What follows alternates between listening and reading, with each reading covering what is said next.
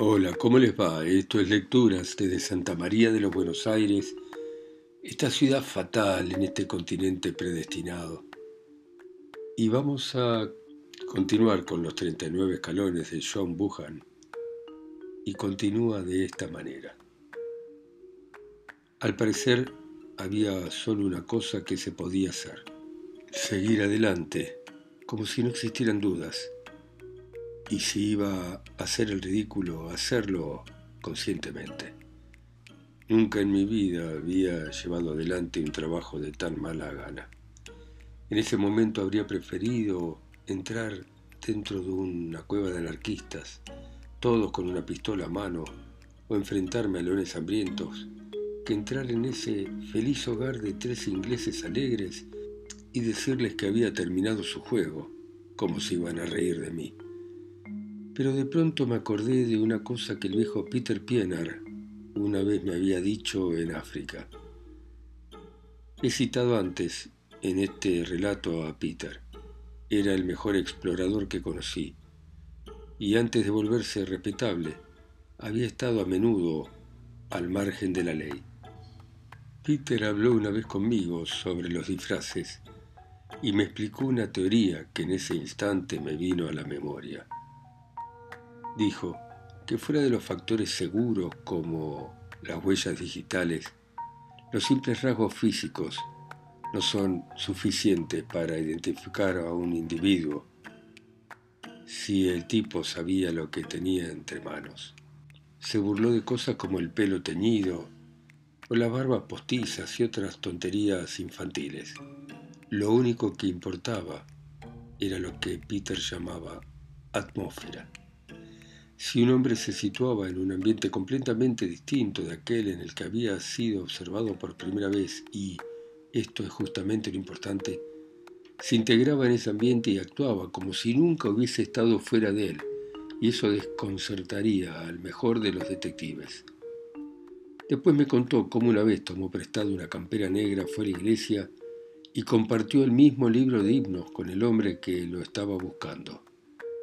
Si ese hombre lo hubiese visto en un ambiente decente anteriormente, lo habría reconocido, pero solo lo había visto en un hotel con un revólver. Estos recuerdos de Peter me consolaron. Peter había sido un tipo muy inteligente, y los hombres a los que me enfrentaba eran expertos.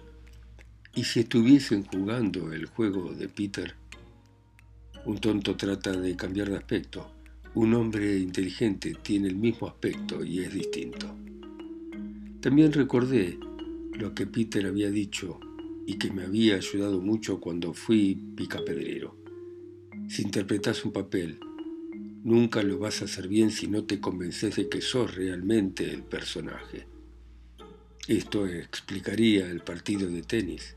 Estos tipos no tenían necesidad de fingir, simplemente habían apretado un botón y habían pasado a llevar otra vida que les resultaba tan natural como la anterior. Parece una tontería, pero Peter solía decir que ese era el gran secreto de todos los delincuentes famosos. Iban a dar las ocho, así que regresé para dar instrucciones a Scaffy. Le dije cómo debía colocar a sus hombres y después me fui a dar un paseo porque no tenía ganas de cenar. Di la vuelta al campo de golf y llegué a un lugar del acantilado al norte de la hilera de casas. Durante el camino me crucé con gente que volvía de la playa y de jugar al tenis y con un guardacostas de la oficina de telégrafos. Vi cómo se encendían las luces de la Ariadna y el destructor fondeado un poco al sur, y más allá de los bajíos de Cook, aparecieron las luces de barcos que se dirigían al Támesis. Todo el escenario era tan pacífico y normal que mi inseguridad fue en aumento. Tuve que hacer un esfuerzo verdadero para ir hacia Trafalgar Lodge alrededor de las nueve y media. En el camino me consolé un poco al ver un perro que corría junto a una muchacha. Me recordó a un perro que tenía en Rhodesia y el día en que lo llevé a cazar conmigo a las colinas Pali. Íbamos tras una gacela y ambos la perdimos durante un rato. Los perros seguían por la vista y mis ojos son bastante penetrantes, pero el animal desapareció. Después averigüé cómo lo había conseguido. Contra la roca gris de los cerros sudafricanos se destacaba más que un cuerno contra nubes negras. No tuvo necesidad de correr, le bastó quedarse quieta y camuflarse con el fondo. De pronto, mientras todos estos recuerdos pasaban por mi cabeza, pensé en mi caso y apliqué la moraleja. La piedra negra no tenía necesidad de huir. Sus miembros estaban integrados en el paisaje. Estaba en el buen camino, por lo que grabé esta frase en mi mente y juré no olvidarla. Peter Pienaar no podía equivocarse. Los hombres de Scaffy ya estaban en sus puestos, pero no se veía ni un alma. La casa era visible para todo el que la quisiera observar. Una baranda de un metro la separaba de la carretera del acantilado. Estaban abiertas las ventanas de la planta baja y el sonido de voces y las luces revelaban dónde estaban terminando de cenar los ocupantes. Todo era tan público como una colecta de caridad. Sintiéndome como el mayor idiota de la tierra, abrí la puerta del jardín y toqué el timbre. Un hombre como yo, que viajó por todo el mundo, se lleva a la perfección con las clases sociales, tanto alta como baja. Las comprende y ellas lo comprenden a él. Yo me sentía muy a gusto entre vagabundos, picapedreros, pastores, y también me sentía a gusto con personas como Sir Walter y los hombres que había conocido la noche anterior. No sabría explicar por qué, pero es un hecho. Sin embargo, los que las personas como yo no pueden entender es el mundo cómodo y satisfecho de la clase media, la gente que vive en villas y suburbios. No sabe cuáles son sus opiniones, no entiende sus convencionalismos y desconfía tanto de ellos como de una víbora venenosa. Cuando una impecable muchacha me abrió la puerta apenas pude decir una palabra. Pregunté por el señor Appleton y la muchacha me dejó pasar. Mi plan era entrar en el comedor y, por medio de mi aparición súbita, despertar en los hombres esa chispa de reconocimiento que iba a confirmar mi teoría. Pero cuando me encontré en aquel vestíbulo no fui dueño de mí. Ahí estaban los palos de golf, las raquetas de tenis, los sombreros de paja, las gorras, los guantes, los bastones que uno encuentra en 10 millones de hogares británicos. Abrigos cuidadosamente doblados cubrían la superficie de una vieja cómoda de roble. Había un gran reloj y calentadores de latón en las paredes además de un barómetro y un grabado de Chiltern, ganando el St. Ledger. El lugar era tan ortodoxo como una iglesia. Cuando la muchacha me preguntó mi nombre, se lo dio automáticamente y me introdujeron en el salón de fumar a la derecha del vestíbulo. Esa habitación era incluso peor. No tuve tiempo de examinarla, pero había fotografías de grupo en la repisa de la chimenea y habría podido jurar que pertenecían a escuelas privadas o universidades. Solo eché una mirada porque conseguí recobrar la sangre fría y seguí a la muchacha. Pero llegué demasiado tarde.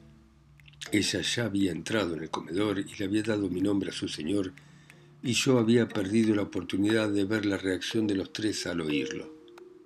Cuando entré en la habitación, el anciano de la cabecera de la mesa se había levantado para recibirme. Estaba de etiqueta, con chaqueta corta y corbata negra, igual que el otro, al que mentalmente llamé el gordo. El tercero, el tipo moreno, tenía un traje de sarga azul, un cuello blanco y los colores de un club o un colegio. La reacción del anciano fue perfecta. Señor Hanay, dijo titubeando, ¿deseaba verme? Volveré enseguida, mis amigos. Será mejor que vayamos al salón de fumar. Aunque no tenía ni un miligramo de seguridad en mí, me forcé en seguir jugando la partida, tomé una silla y me senté. Creo que ya nos conocemos, me apuré a decir, y supongo que ya sabe lo que quiero. La luz era tenue, pero por lo que pude ver en sus caras, interpretaron perfecto el papel de desconcierto. Quizá, quizá, dijo el viejo, no tengo buena memoria pero me temo que va a tener que decirme el motivo de su visita, señor, porque no lo conozco.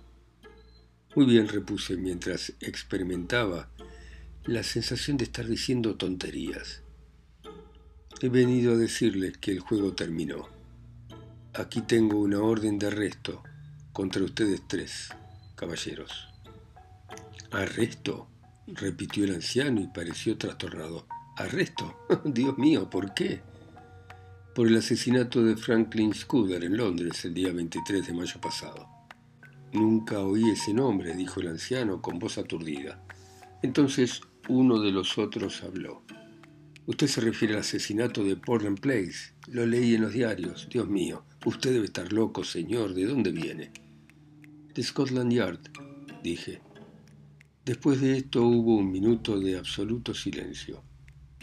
El anciano clavó los ojos en el plato y jugó con una nuez como un modelo de estupefacción inocente. Entonces habló el gordo. Tartamudeó un poco como un hombre que escoge sus palabras. No te pongas nervioso, tío, dijo. Todo esto es una ridícula equivocación. Pero estas cosas a veces ocurren y las podemos aclarar fácilmente. No nos va a costar demostrar nuestra inocencia. Yo puedo demostrar que el 23 de mayo estaba fuera del país y Bob estaba en una clínica. Vos estabas en Londres, pero podés explicar qué hacías ahí. Desde ya, Percy. Claro que fácil, el 23. Eso fue el día siguiente de la boda de Agatha. Veamos qué hice. Llegué de walking por la mañana y almorcé en el club con Charlie Simmons. Después, ah, sí, cené con los Fishmonger. Lo recuerdo porque el ponche no me sentó nada bien y a la mañana estaba indispuesto. Sin ir más lejos, tengo la caja de cigarros que traje de la cena. Señaló un objeto que estaba encima de la mesa y se rió nerviosamente. Creo, señor, dijo el joven dirigiéndose con respeto a mí, que usted mismo se estará dando cuenta del error. Queremos ayudar a la ley como todos los ingleses y no deseamos que Scotland Yard quede en ridículo, ¿no es así, tío? Desde luego, Bob. El anciano parecía estar recobrando la voz. Desde luego haremos todo lo que esté en nuestra mano para ayudar a las autoridades policiales, pero pero esto es un poco excesivo y no logro recobrarme de la sorpresa. ¿Cómo se reiría Nili? dijo el hombre gordo. Siempre afirmaba que te ibas a morir de aburrimiento porque nunca te pasaba nada. Y ahora te vas a desquitar, ¿eh? Y se echó a reír de un modo muy divertido. Por Dios, sí, imagínate. Vaya una historia para contar en el club. La verdad, señor Hanay, supongo que tendría que estar enojado, pero esto es muy gracioso. Casi le perdono el susto que me ha dado. Parecía usted tan triste que he pensado que tal vez había matado a alguien estando dormido. No podía ser una actuación, era horriblemente verdadero. Se me cayó el alma a los pies y mi primer impulso fue pedir disculpas e irme. Pero me dije a mí que no podía darme por vencido aunque me convirtiese en el hazme reír de toda Gran Bretaña. La luz de las velas era tenue y para disimular mi confusión me levanté Fui hacia la puerta y encendí la luz eléctrica. El súbito resplandor los hizo parpadear y miré las tres caras. No me sirvió de nada. Uno era pelado y viejo, otro era corpulento, otro era delgado y moreno. Su aspecto no desmentía que fuesen los tres que me habían perseguido en Escocia, pero no había nada que los identificara. No entiendo por qué yo, que como picapedrero había cruzado mi mirada con dos pares de ojos, y como Ned Ainsley, con otro par, porque yo que tengo buena memoria y sé observar, no pude reconocerlos. Parecían lo que decían ser, y no habría podido jurar que no lo eran. En aquel tranquilo y agradable comedor con grabados en las paredes y el retrato de una anciana encima de la repisa de la chimenea, no encontré nada que los relacionara con los fanáticos de los páramos. Había una caja de cigarros de plata junto a mí y había sido ganada por Percival Appleton del club de St. Bede en un torneo de golf. Me tuve que concentrar en el recuerdo de Peter Pienaar para no irme corriendo de aquella casa. Bueno, ¿está satisfecho con el interrogatorio, señor? dijo el anciano cortésmente. No encontré palabras para contestar. Espero que considere compatible con su deber olvidar este asunto ridículo. No me quejo, pero es molesto para personas respetables como nosotros. Meneé la cabeza. Oh, Dios mío, dijo el muchacho joven, esto es demasiado. ¿Acaso se propone llevarnos a la comisaría? preguntó el gordo. Quizá esto fuera lo mejor, pero supongo que no se contentará con la policía local. Tengo derecho ahora a pedirle que nos enseñe la orden de arresto, pero no quiero formular calumnias contra usted. Solo está cumpliendo su deber, sin embargo admitirá que lo hace torpemente. ¿Puedo saber cuáles son sus intenciones? Solo tenía que llamar a mis hombres y arrestarlos, o confesar mi error e irme. Estaba hipnotizado por el lugar, por el aire de absoluta inocencia, no solo de inocencia, no, sino de sincero asombro e inquietud en aquellas tres caras. Oh, Peter Pienaar, Gemí en mi interior y en ese momento estuve a punto de maldecirme por idiota y pedirle perdón. Mientras tanto, propongo que juguemos una partida de bridge, dijo el gordo. Dará tiempo al señor Hannay para reflexionar y nos distraeremos un rato. ¿Quiere usted jugar, señor? Acepté como si se tratara una invitación normal en un club. Todo aquel asunto me había hipnotizado. Fuimos al salón de fumar donde había una mesa de juego y me invitaron a beber. Ocupé mi lugar en la mesa como en un sueño.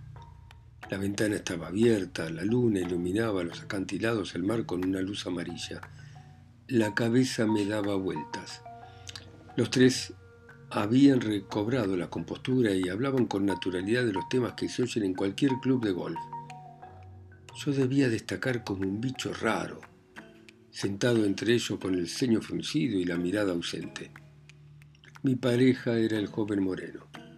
Soy un buen jugador de bridge, pero creo que aquella noche no hice un buen papel.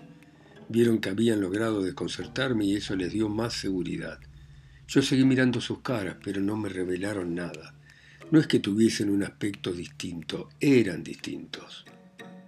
Me aferré con desesperación a las palabras de Peter Pienaar. De pronto algo me despertó. El anciano bajó la mano para encender un cigarro. No lo tomó enseguida, sino que permaneció un instante en la silla tamborileando con los dedos sobre las rodillas. Recordé que había hecho este movimiento cuando me encontraba ante él en la granja de los páramos encañonado por la pistola de sus sirvientes. Fue un detalle mínimo que duró solo un segundo y había un millón de probabilidades contra una de que en aquel momento yo estuviera mirando mis cartas y no lo viese, pero lo vi. Y en un instante el aire pareció aclararse. Las sombras de mi cerebro se fueron y vi a los tres hombres de una manera completamente diferente. El reloj de la repisa de la chimenea dio las diez. Las tres caras parecieron cambiar ante mis ojos y revelar sus secretos. El joven era el asesino. Ahora vi la crueldad donde antes había visto buen humor. Estaba seguro de que su cuchillo era el que había atravesado el corazón de Scudder. Otro de su misma calaña había atravesado a Carolide con una bala. Las facciones del hombre gordo parecieron borrarse y formarse de nuevo mientras yo las miraba. No tenía una cara, tenía un centenar de máscaras que podía ponerse cuando quería.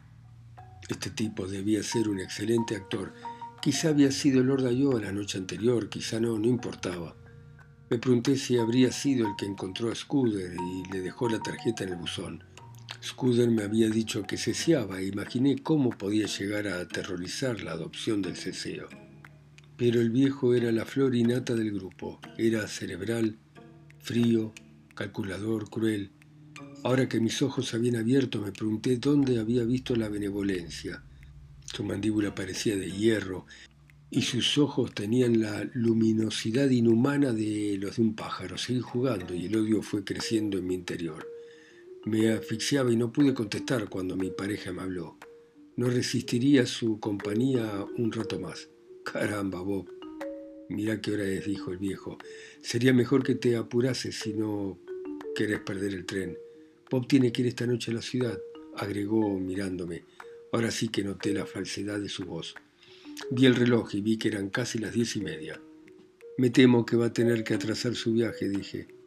Pero diablos, dijo el joven. Pensaba que había olvidado esas tonterías. Me tengo que ir, le voy a dar mi dirección y las seguridades que quiera. No, se tiene que quedar.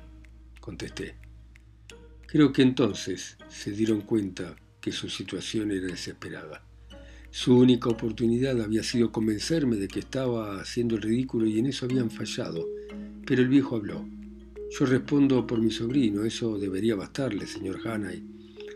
¿Fue mi imaginación o realmente vi un cambio en la suavidad de aquella voz? Debió de ser así porque cuando lo miré parpadeó de aquel modo tan parecido al de un halcón que el miedo había grabado en mi memoria. Toqué el silbato. En un instante las luces se apagaron. Unos brazos fuertes me agarraron por la cintura, tapando los bolsillos en los que un hombre podía llevar una pistola. Schnell, Franz, exclamó una voz. Das Boot, das Boot. Al mismo tiempo vi aparecer a dos de mis hombres en el jardín, iluminado por la luna. El muchacho moreno se lanzó hacia la ventana y saltó a través de ella y por encima de la valla antes de que nadie pudiera darle alcance. Yo agarré al viejo y la habitación se llenó de figuras.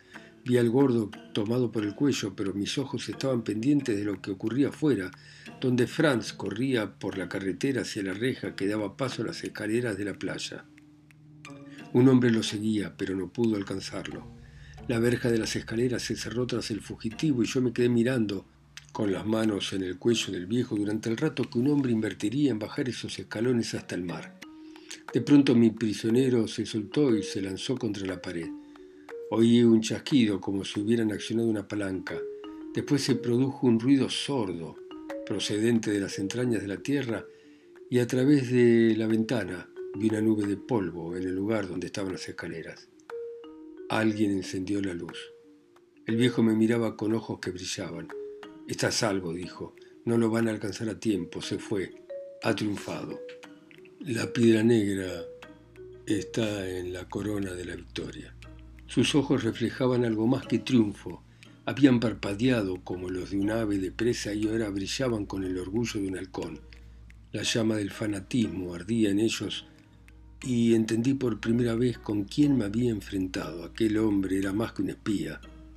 Había sido a su manera un patriota. Mientras las esposas se cerraban en sus muñecas, le dije mis últimas palabras.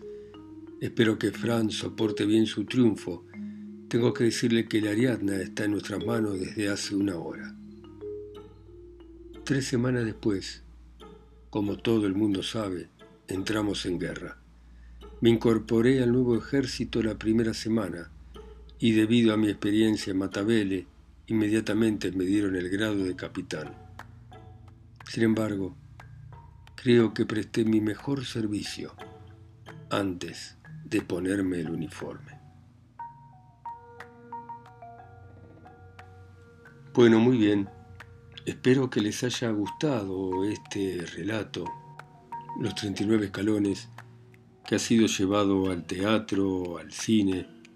Tiene una versión muy famosa de Alfred Hitchcock, con Madeleine Carroll y Robert Donat, y tiene otra del año 1978, cuyo actor fue Robert Powell.